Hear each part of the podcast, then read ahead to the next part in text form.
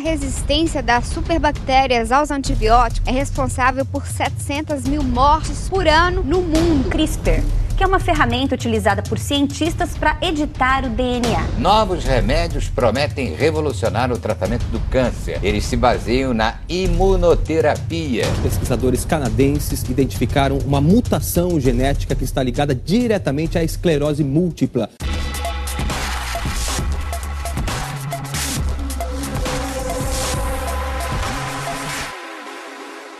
Fala galera, está começando mais um episódio do Biomed Express. Aqui é o Otávio. E aí galera, aqui quem tá falando é o Bruno. Fala galera, aqui quem fala é o Luiz, hoje diretamente de Copacabana, Rio de Janeiro. Hum, que delícia. Uhul, aqui é o Rogério e vamos lá que tô com pressa. Opa! Isso aí, o Rogério sempre apressado, né, velho? Express, não é, cara? correndo. Ficar esperando. Mas, mas, hoje, hoje é rápido, galera. Hoje é o X-Press, né? X-Press é, é rápido. X-Press é rapidinho. Vamos lá. Então, para começar, hoje a gente vai, faz, vai falar sobre uma, uma linha de pesquisa que tem revolucionado aí o tratamento da AIDS, certo? Então, vamos lá para a introdução do nosso cast. Solta a vinheta, Bruno. O desenvolvimento da terapia antirretroviral transformou o tratamento da infecção pelo HIV. O que antes era uma sentença de morte agora é uma condição crônica com a qual as pessoas podem viver por décadas. Porém, existem algumas desvantagens nessa terapia. Há efeitos colaterais, incluindo problemas renais, diminuição de densidade óssea e problemas gastrointestinais. E se a pessoa descontinuar o tratamento ou mesmo perder algumas doses, os níveis de vírus no corpo podem aumentar rapidamente. E os pesquisadores lá da Rockefeller University nos Estados Estados Unidos estão desenvolvendo um tipo novo de tratamento que, que é uma, uma droga baseada em anticorpos que pode fornecer uma melhor estratégia a longo prazo no controle do HIV. Os resultados das pesquisas foram publicados uma série de artigos nos periódicos da Nature e da Science. Olha só, hein, cara. Muito e... foda, cara. Muito foda, velho. Muito foda. E, e como que são esses anticorpos aí, Bruno? Bom, então o nome da molécula que esses pesquisadores utilizaram na pesquisa é 3BNC117, mas aqui eu vou apelidar ele carinhosamente de 3B. Pra gente não ficar falando esse nome grandão, né? Justo. Então ele é um anticorpo de ampla neutralização, porque ele tem a habilidade de combater uma grande variedade de cepas do HIV. Tem gente que tá chamando ele até de é, super anticorpo, né? Uhum. É. Então, ele foi isolado há vários anos de um paciente que era HIV positivo e que o sistema imune dele tinha uma habilidade excepcional de criar esses anticorpos que neutralizavam a viremia. Então, como que essa neutralização? O, anticorpo vai bloquear a proteína GP160 do envelope do HIV1 e, e, e, esse local é onde que o linfócito T-CD4 se liga. Então, como bloqueia esse sítio de ligação, não tem a infecção e também, consequentemente, não tem a destruição do linfócito TCD4. E em estudos iniciais mostraram que o 3B pode neutralizar mais de 80% das cepas de HIV encontradas no mundo. Caramba, é, é muita, muita coisa. coisa. É, Nossa, pra... é uma, uma revolução. A gente sabe, a gente sabe como, é, como, quanto de mutação não tem esses, esses vírus né, nesses anos todos, né? Então isso é bem relevante. Mas depois a gente muito, comenta. Muito.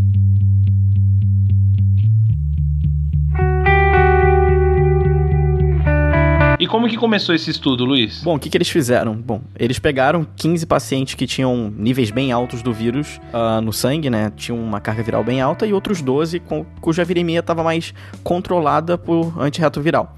E o que, que eles fizeram? Então, eles pegaram todos esses pacientes e infundiram eles com uma dose única do anticorpo. E depois monitoraram todos esses pacientes durante seis meses. Um, no final desses seis meses, né, desses 15 pacientes, 14 estavam produzindo novos anticorpos que eram capazes de neutralizar as diferentes cepas do HIV. E foi relatado que no grupo, no grupo controle não foi observado nenhuma mudança na atividade neutralizante, né, porque geralmente o que acontece? O desenvolvimento é, de uma ampla neutralização sorológica durante a infecção pelo HIV-1, ela ocorre anos depois, né? Tanto que às vezes a gente só vai ter uma, uma manifestação depois de 10, 15 anos, às vezes, dependendo da pessoa.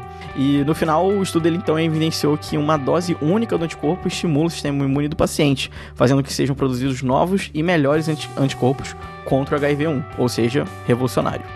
Legal, cara. Então, Muito cê- legal. cê- o fato de ser uma dose única, isso é pô, incrível, né? Isso que me chamou a atenção, Enfim, porque Mas é, normalmente a gente pensa que isso deve ser administrado durante várias etapas, né? Normalmente como isso como ocorre com, com esse tipo de, de, de experimento, assim, parece que vão ser várias partes, mas só em uma. Foi, foi bem, bem, E bem, bem legal. caro, né? Porque geralmente Aham. você produzir esses anticorpos, né? E, e na forma de, de fármaco e tal, não é uma coisa Aham. muito simples, né? É. E o que, que eles perceberam depois, Roger?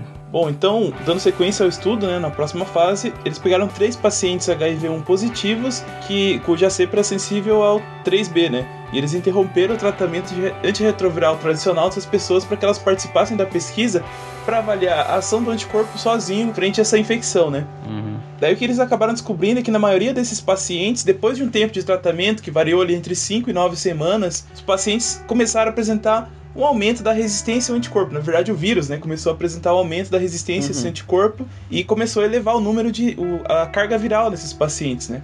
Então, detectou-se que teve uma resistência a esse, esse anticorpo. Uhum. Em 30% dos pacientes tratados, eles continuaram suprimidos, ou seja, com a baixa carga viral, até que a concentração do anticorpo ficasse muito baixa. Então, depois da, da, da injeção inicial lá, ele vai diminuindo, né? A concentração, à medida que ele vai sendo utilizado, e quando ele ficava bem baixo, voltava a ter o aumento dos, dos vírus, né?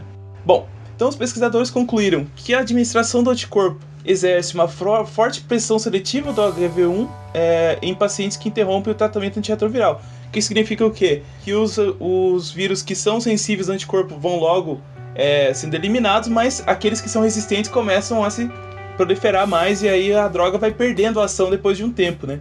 Uhum. Então, frente a essa descoberta, eles especulam que é necessário que a gente tenha uma combinação de alguns anticorpos neutralizantes diferentes para manter a supressão do vírus nesses pacientes. Assim como é feito lá no coquetel né, do HIV, tem que juntar várias drogas para que elas juntas tenham uma sinergia e consigam combater a infecção e evitem que essa resistência aconteça tão cedo. Né? Certo, Então, legal. isso que eles descobriram depois. Bacana, cara.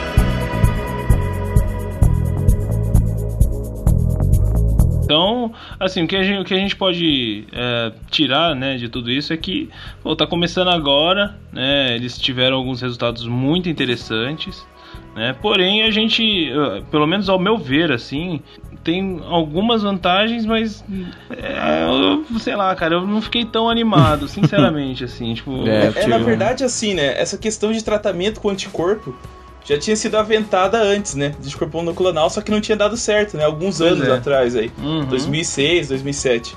Aí agora com esse novo anticorpo deu resultados melhores. Então, não sei se eles conseguem pegar mais anticorpos ou juntar com outros fármacos, a gente consegue ter um tratamento mais eficiente. né? mais eficiente, É, exatamente. É, foi, mas é isso que a gente tem que pensar, é um começo, né? Até essa questão bem interessante que o Luiz, com- que o Luiz comentou ali, que o próprio corpo do indivíduo né, começa a produzir mais defesas, né? Uhum. Que a gente pode ver assim que no começo dos estudos eles viram que era um anticorpo que tinha uma capacidade né de poder ser um- uma terapia para o HIV mas isso eles utilizaram os modelos animais lá né, em ratos em primatas não humanos só porque quando eles testaram isso em humanos os resultados não foram o que eles esperavam né? Teve uma essa essa seleção do- dos vírus resistentes ao anticorpo.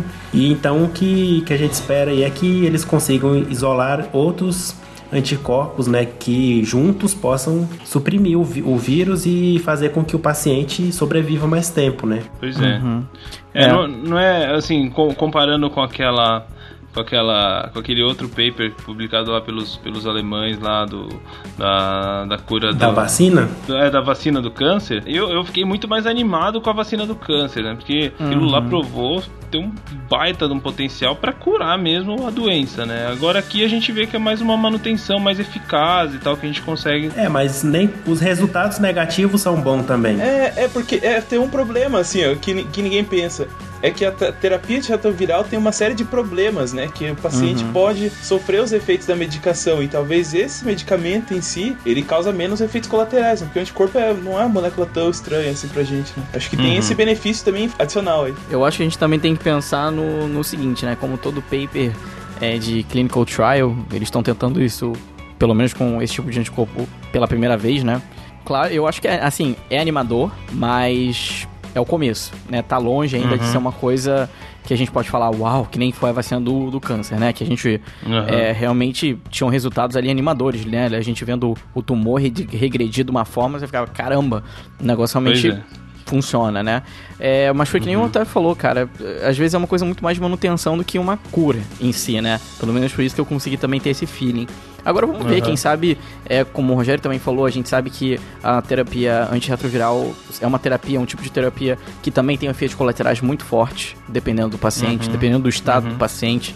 Por exemplo, o Tamiflu, quando a gente toma pra, pra própria gripe, né, suína, sei lá o que, gripe HN1, é muito pesado, cara. Só aquele medicamento já é muito pesado, então você imagina tomar uma, uma medicação dessa potência, realmente é, é Uhum. bem, é bem complicado. Agora vamos ver, vamos ficar de olho, como todo clinical trial, eu acho que é bem legal é a gente ficar, ficar, ficar atento pro, pros próprios, próximos periódicos que vão surgir, atualizações, e quem sabe isso pode ser um- uma nova forma de, de, de controlar o HIV1, a carga viral. É. Vamos ver como é, que vai, como é que Uhum. isso vai ser no futuro, como é que vai se portar esse tipo de pesquisa. Mas eu acho que é uma coisa bem interessante que tem futuro. Vamos ver. Legal. É, uma coisa assim que a gente pode tirar é que pelo menos ele aumentou a produção de anticorpos, né, pelo, pelo próprio sistema imune. Então, pelo menos ele estimula. Sim, achei muito isso é um interessante. resultado É, então a gente excelente pode mesmo. tirar isso, É, né, isso é legal. do estudo clínico da fase 1, mas aí agora vamos ver o que, que eles vão trazer pra nós aí de novidades. Certo. Não, acho que já falei tudo que eu tinha pra dizer sobre o artigo, achei muito interessante esse- realmente essa parte. E ele foi capaz de tratar os pacientes por, um- por um mês, os pacientes não usaram nenhuma outra droga e tiveram redução completa lá Uhum. da taxa de. do- da carga viral. Da Então, carga isso é viral, um resultado aham. muito bom, cara. Pois é. Uhum. Bom, então tá, fica aí a discussão, vamos manter essa discussão nos comentários deste episódio e a gente espera a participação de vocês, ouvintes, caros ouvintes É isso do aí. podcast. Isso aí, Tá bom? isso aí.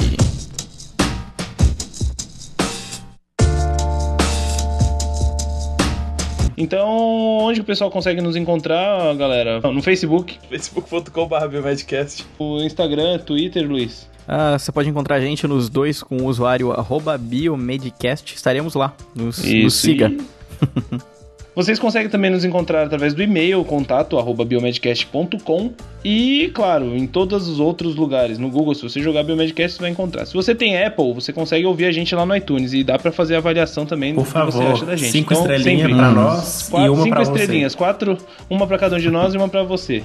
Certo? É isso aí, galera. Então tá, galera. Valeu, valeu, valeu, valeu. Muito obrigado. Esperamos o- a participação de vocês nos comentários e até a próxima. Falou, Tchau. galera. É isso aí, Tchau. deixe seu Tchau, comentário, tchau. o que que você achou do, do artigo e nós aguardamos o seu comentário para respondê-los no ar. E não esqueçam que agora o Biomedcast é semanal, Isso pessoal. aí. Tá, eu tô falando aqui porque ainda tem 16 Acabou, segundos, eu vou continuar acabou, falando Luiz. 15 segundos, 14 segundos. Eu posso falar o quê? Eu posso cantar agora Vai lá, brasileiro. Capivara, corta esse E agora... Luiz. Não, Tchau, por favor, ca- Luiz. Não, Capivara, por favor, me deixa aqui, por favor. 7 segundos, Capivara, 6 segundos, 5, 4.